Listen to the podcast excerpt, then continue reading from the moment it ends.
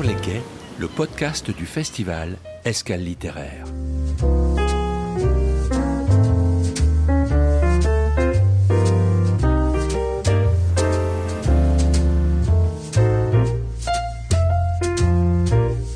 Le 18 septembre, le jour du festival Escale littéraire organisé à Jars-sur-Mer par la communauté de communes Vendée Grand Littoral, les auteurs et les éditeurs se sont succédés à la table de Sur les quais, notre podcast, une table installée au bar Le Clémenceau.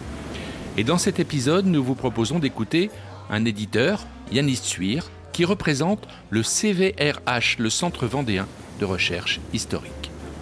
Plus qu'une maison d'édition, c'est un centre de recherche et d'édition sur l'histoire et le patrimoine de la Vendée. C'est une structure qui existe depuis déjà 30 ans, bientôt 30 ans, et qui principalement publie, édite des ouvrages sur l'histoire et le patrimoine de la Vendée, qui met à l'honneur euh, de donner accès au, public élargi, celui qui s'intéresse à l'histoire et au patrimoine de la Vendée, les travaux des meilleurs spécialistes. Donc nous avons autour de nous des, universitaires, des chercheurs, des étudiants euh, qui ont travaillé sur tel ou tel sujet et qui euh, sont là pour retravailler leurs propos, leurs écrits, faire en sorte que ces écrits soient accessibles à un plus grand nombre. Alors qui est ce, CVRH Qui représente ces? Vous êtes un collectif? C'est une association? C'est une entreprise? Alors, Le Centre vendéen de recherche historique, c'est un groupement d'intérêt public hein, qui est soutenu par le département de la Vendée, la région des Pays de la Loire, hein, euh, Sorbonne Université, l'Université de Paris, euh, et la Société d'émulation de la Vendée, qui est une association, une société savante vendéenne.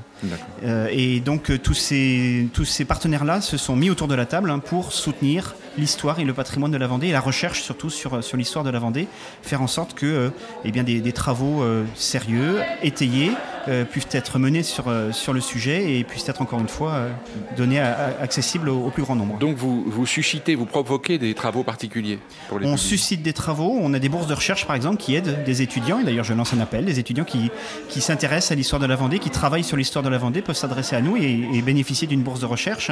Et puis l'on reçoit aussi très régulièrement des, des, propositions de telle ou telle personne qui a travaillé sur tel ou tel sujet et qui eh bien, nous propose de le, de le publier, de le, de le rendre accessible. Par exemple, est-ce que vous pouvez nous citer quelques ouvrages euh, récents ou, ou, euh, très représentatifs de votre travail? Alors cet été, on a publié euh, trois ouvrages hein, qui sont présents ici à Gers-sur-Mer, aux escales littéraires, hein, sur le sauvetage en mer à Noirmoutier, par exemple, une personne qui a travaillé sur le, récit des sauvetages, hein, les sauveteurs eux-mêmes depuis 150 ans, puisque la station de Noirmoutier, une des plus anciennes de France, fête cette année ses 150 ans.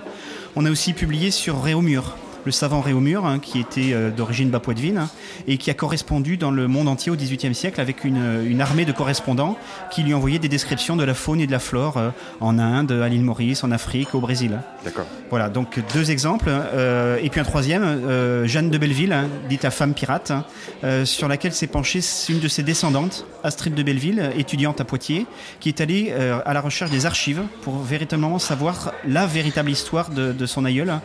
Qu'est-ce que l'on trouve dans les archives de celle que l'on appelle la première femme pirate de l'histoire et on, voit que les choses sont un peu plus compliquées que ça. J'imagine qu'on trouve facilement vos, publications euh, en Vendée On les trouve dans toutes les, librairies, les bonnes librairies.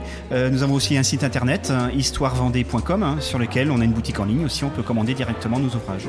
Un grand merci à Yanis Suir, un grand merci aussi à celles et ceux qui ont organisé cette journée littéraire à Jars-sur-Mer. Je vous rappelle que vous pouvez toute l'année retrouver ces auteurs et éditeurs sur la chaîne du podcast avant que nous nous retrouvions évidemment pour la prochaine édition.